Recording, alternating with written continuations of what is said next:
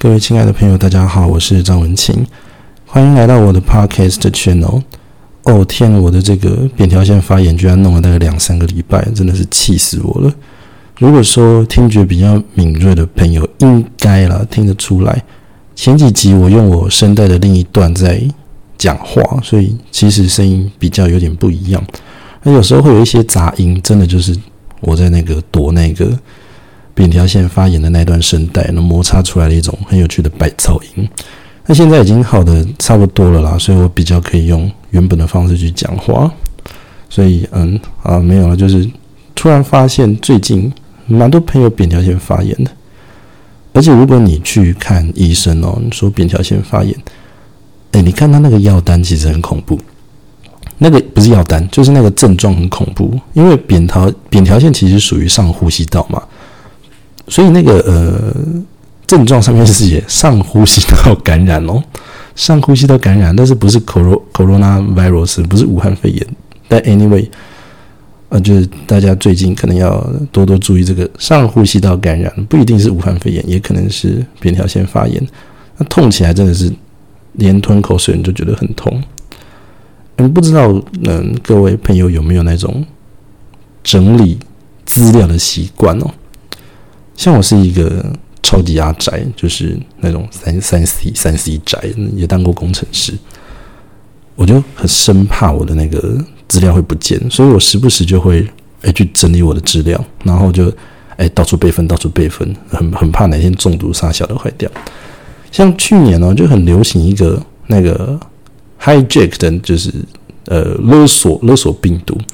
它会把你的。Office 的档案通通变成乱码，然后写一封信跟你说：“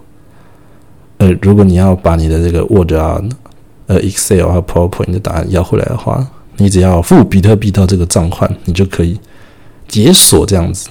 那那那时候也很多就是网络上的八卦嘛，就有人写信过去跟这个骇客说：“我真的很穷，那这些资料其实也不是我的，是公司的。”那我跟公司说这样的状况，公司也两手一摊，叫我自己想办法。那你可不可以 网开一面帮我解锁？那结果骇客也发了恻隐之心，就帮他解锁了。所以啊，呃，我就是很怕这种资料不见，我就会很习惯一段时间后就会去备份我的资料，包括在打报告或做 PowerPoint，或者是在 Word 上写写一些计划书，我都很习惯 Ctrl S 一直按一直按一直按一直存档。像上个礼拜我老板哦。在呃制作一个四到八小时的这种演讲，就上下上下半场嘛，上午四小时，下午八小时的这个 PowerPoint，然后他被这个 Office 三三百六吗？还是三六五？反正就是那新版的 Office 给宠坏了，它会自动云端存档上传。如果你有开这个功能的话，但但是我这个人是非常不相信这个这个这个这个半 Auto 的事情，所以我都是老派的 Ctrl S 猛按这样。反正 anyway，我老板就习惯，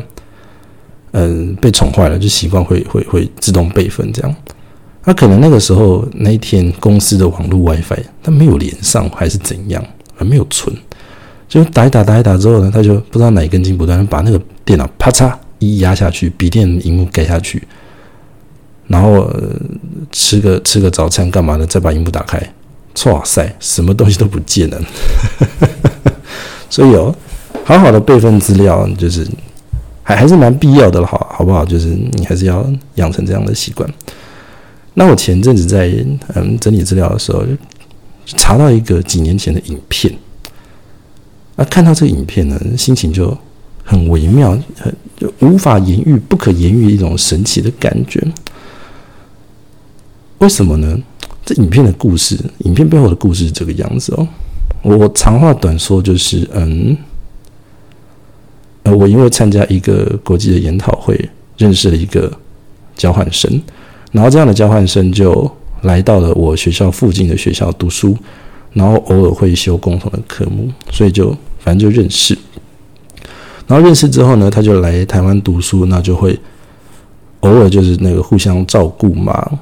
那就呃有时候下课或者是周末的时候放假就会一起出去玩这样子。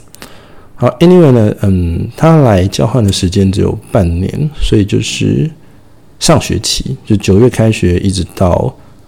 呃，隔年的一二月农历年前这样子，然后差不多在嗯过年前，也就是学期末的时候，课都修完了嘛，没什么课，然后嗯，大概还有一两个礼拜的弹性时间，就学校呃还没有逼你离校要离开台湾，然后你这个学生居留的时间还可以呃有一个弹性，反正就是农历年前回去过年就行了。所以他就有一段空档，可以在台湾没事干，可以出去玩这样。然后他就他就跟我说，他想要他想要我带他出去玩。然后嗯，他都已经在台湾半年了，所以该去的地方其实都去了，对不对？什么花莲啊、台东啊、垦丁啊、阿里山啊、日月潭啊、九份啊，这种就是常见的行程，基本上都去了。然后就很苦恼，想说我的天呐，大家出去玩，那那那。那我就随便打发他的话，就随便一个夜市嘛，对不对？那嗯，我想一想，就想说，嗯，不然我们去小琉球好了，就是一个相对冷门呐。现在也没有冷门到哪里去。现在小琉球的那个每一班的船都客满哦，一半一部分是因为新冠肺炎、武汉肺炎的关系，所以大家没得去啊。出离岛玩，感觉有一点出国的感觉嘛，对不对？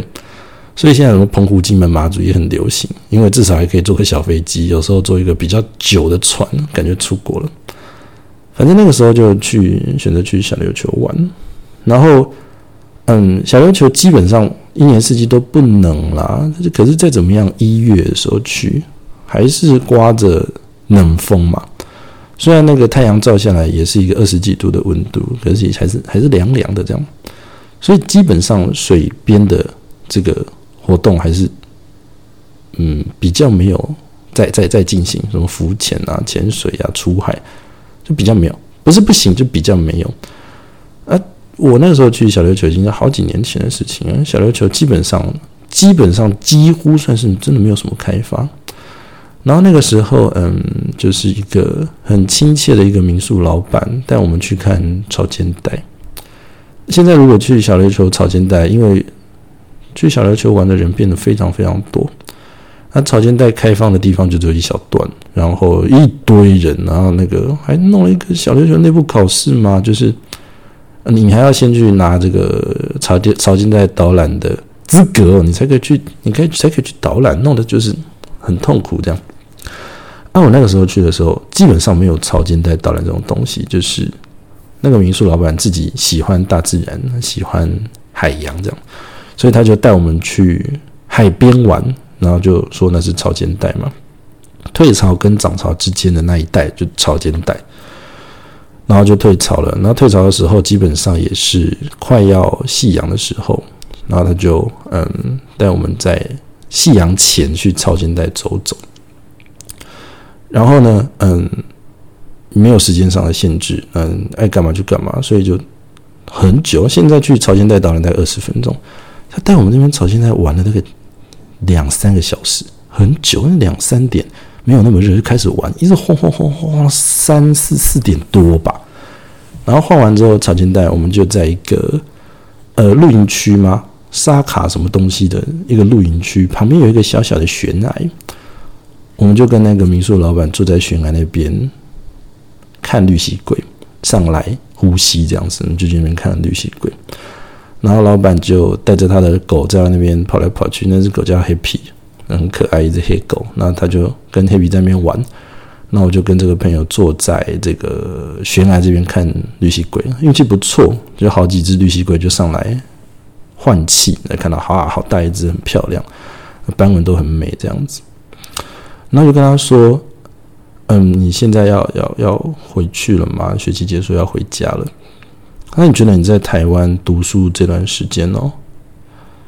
嗯，你觉得什么样的学校啦？你把范围线说一下，就是在学校里面你所接触到的什么样的课程或什么样的老师，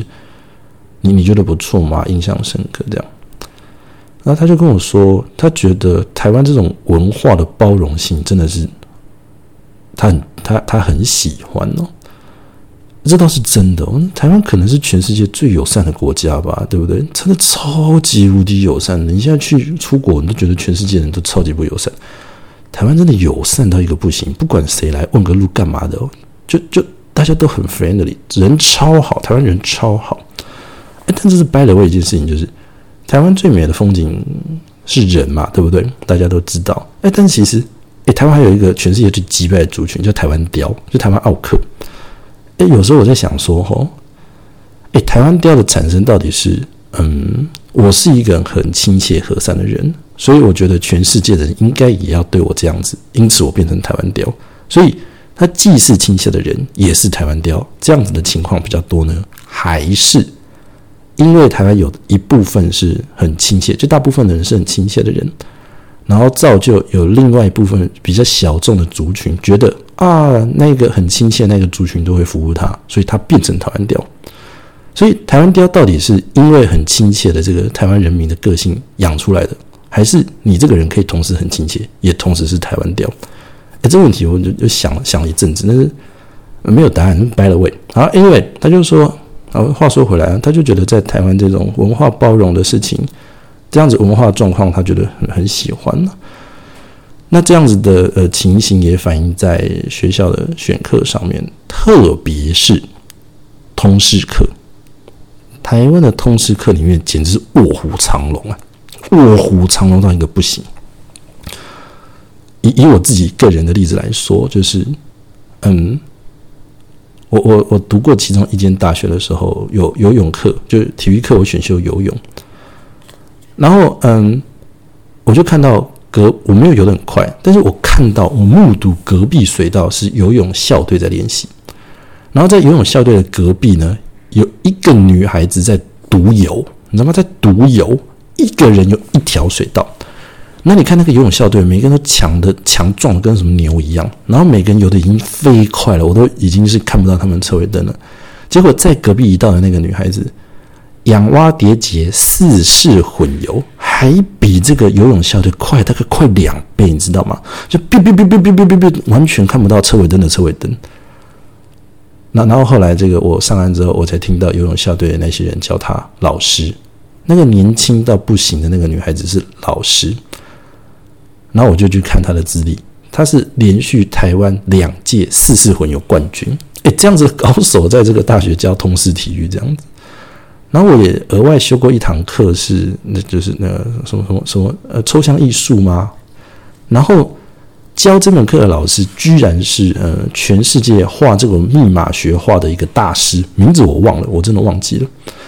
然后呃，西班牙的皇室哦，每年都会收一幅，就是呃。就是就选一幅画放在他们的皇室里面，就每年一幅而已哦，就充实他们皇室的这个收藏了，放在他们的厅厅廊啊，干嘛的？反正就是收藏这样。结果这这一个这一个叫什么什么什么抽象艺术的老师，他这个密码学的一一幅画，基本上就是一堆抽象几何的图案嘛，组成了这样的画就被收藏了。诶，这样的人在台湾交通识，台湾通识课真的卧虎藏龙到一个不行。我我不是说正正本科的老师能能力不好，而是呃这种文化多容包圆、兼容并蓄的状况。其实我那时候在听我朋友讲的时候，我是非常同意的。然后我就说，嗯，那你在这个课堂上或者学校里面感受到的是哪个地方让你对台湾的文文化的这个兼容并蓄的感觉很不错？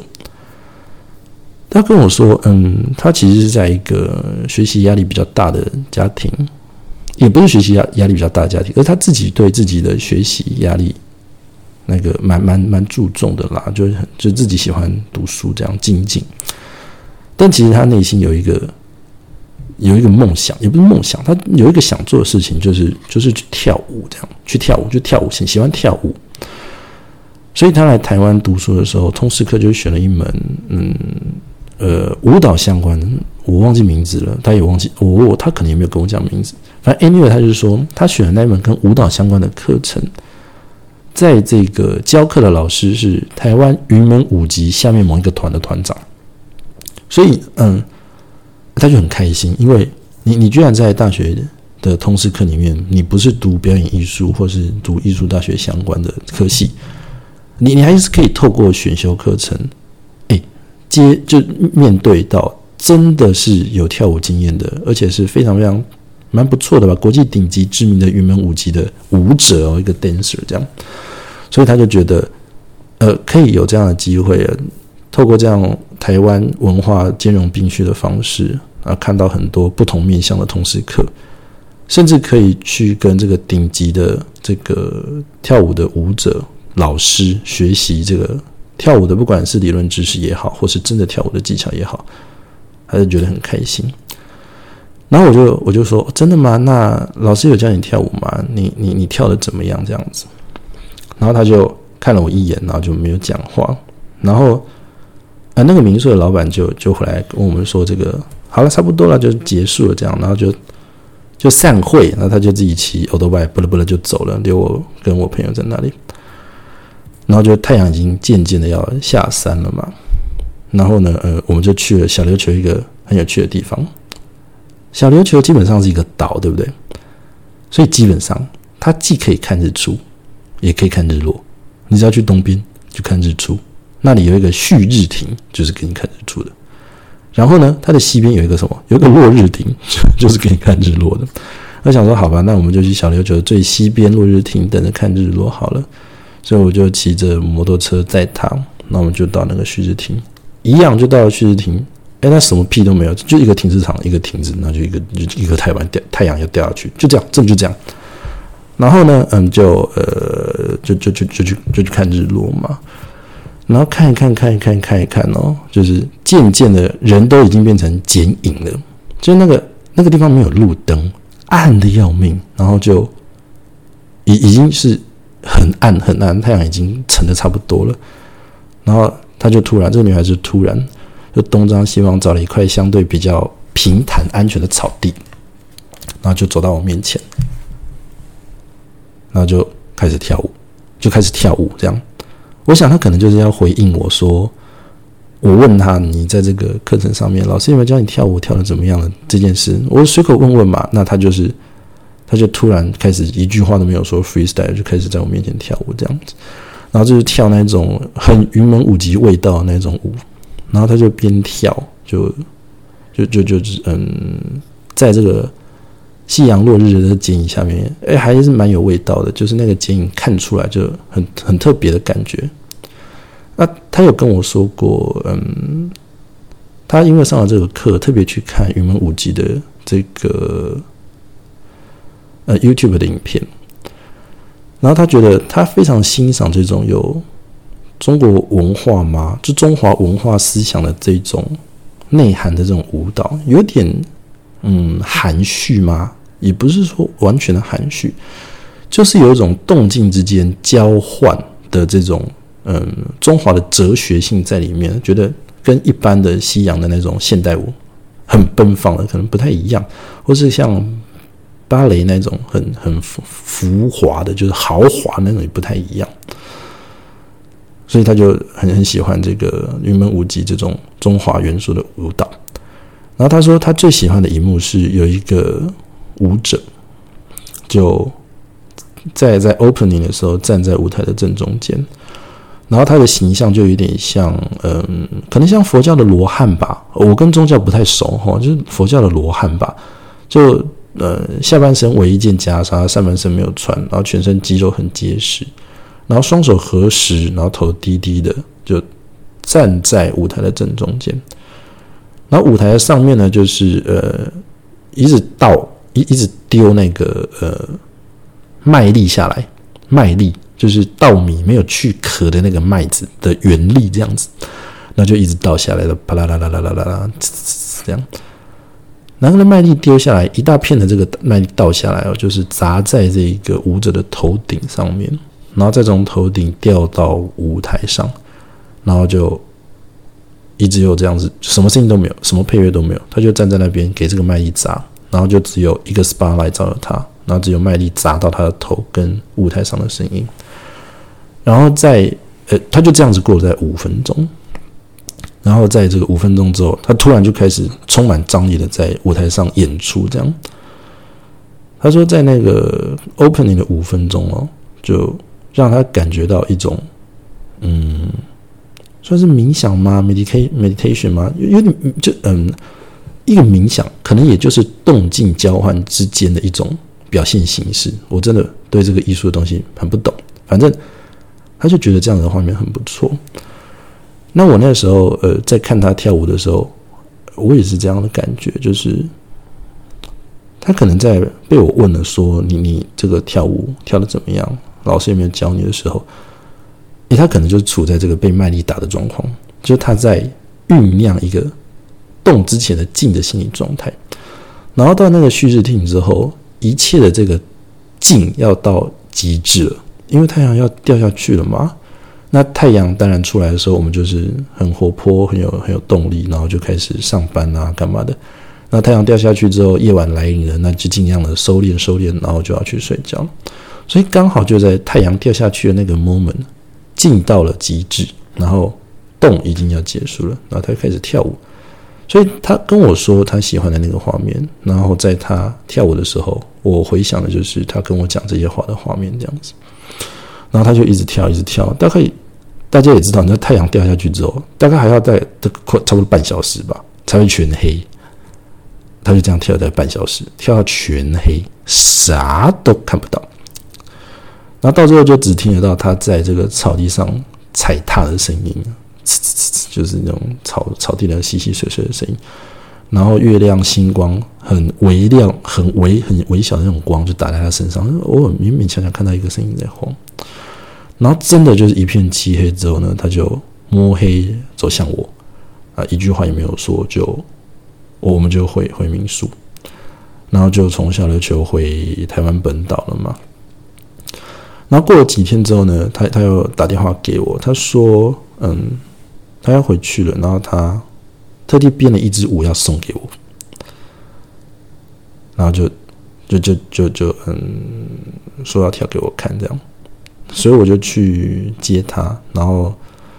嗯，那个时候选了一个码头，就是嗯，就是一个海边的一个码头，比较少人的码头。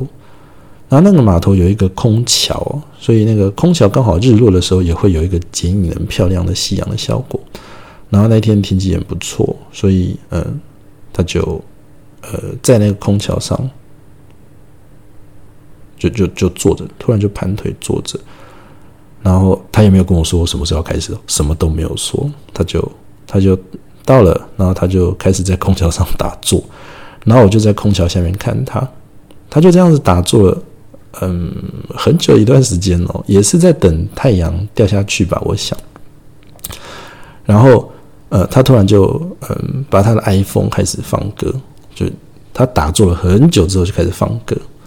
然后放歌就是嗯那种。很慢版的，忽慢忽快那种慢版的歌，我不知道那是什么歌。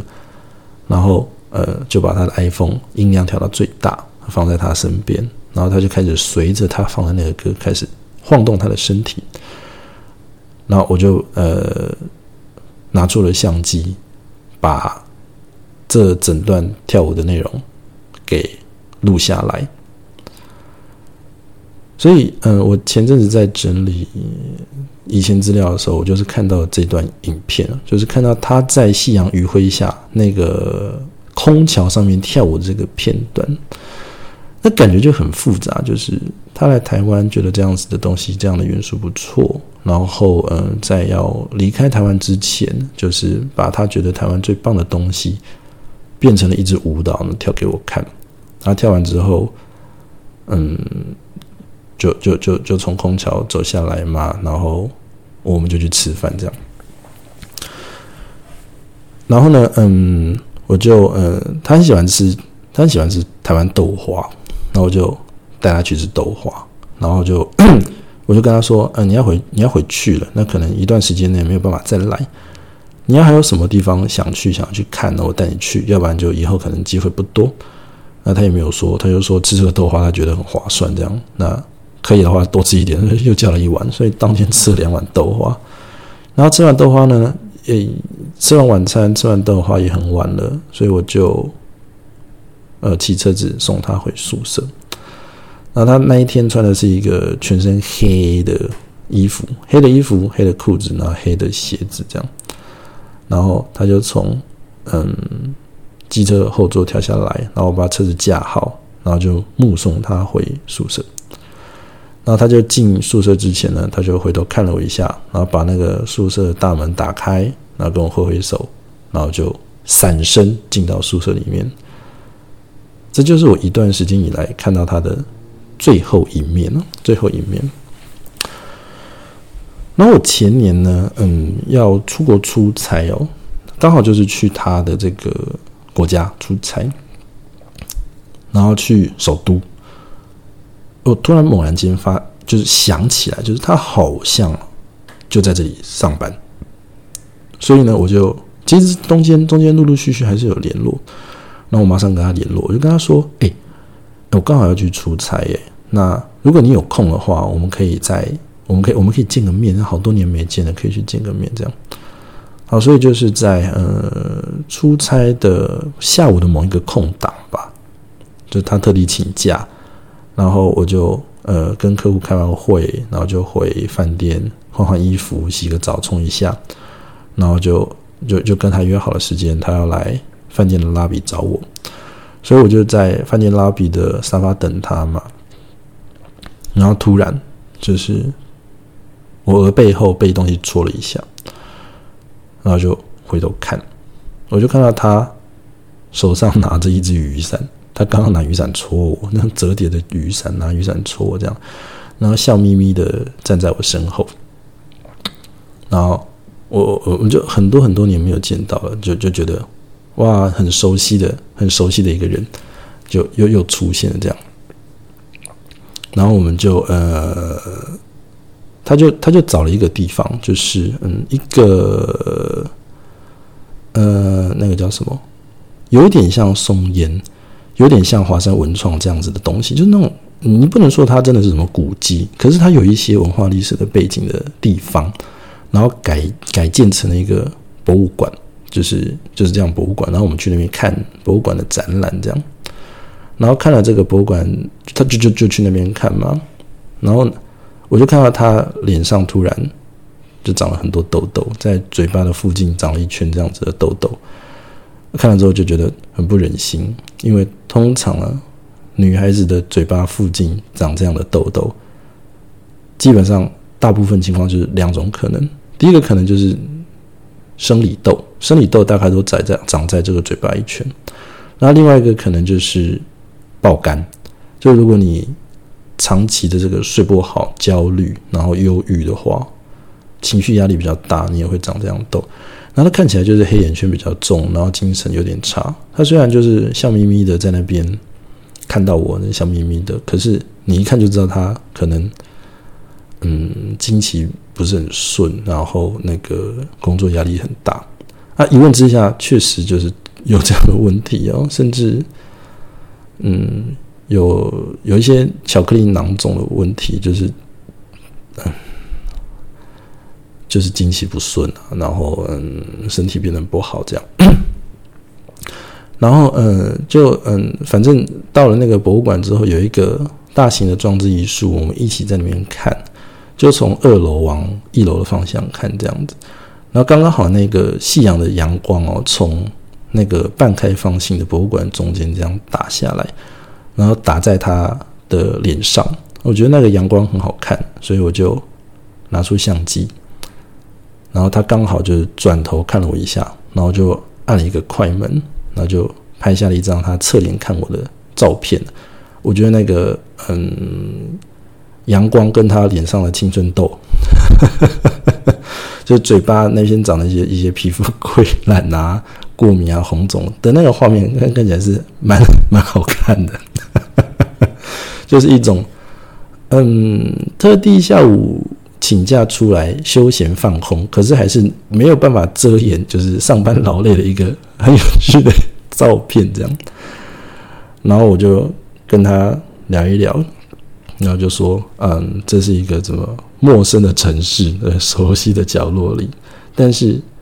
我漂洋过海来看你，没有花了我半年的积蓄，而是花了公司给我的出差费。那跟他讲一些玩笑话，然后就跟他聊到，你还记不记得你在台湾的时候有跳这支舞给我看？然后他就说，嗯，他记得。那他一直也在想说，有没有一天可以放下一切，去跳个舞之类的，比如说离职，然后休息个半年。去舞蹈教室，嗯，跳跳舞什么什么什么的。然后我跟他说：“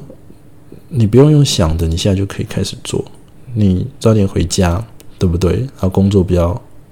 看得那么 too much 嘛。每天跳十分钟，录个影干什么的，其实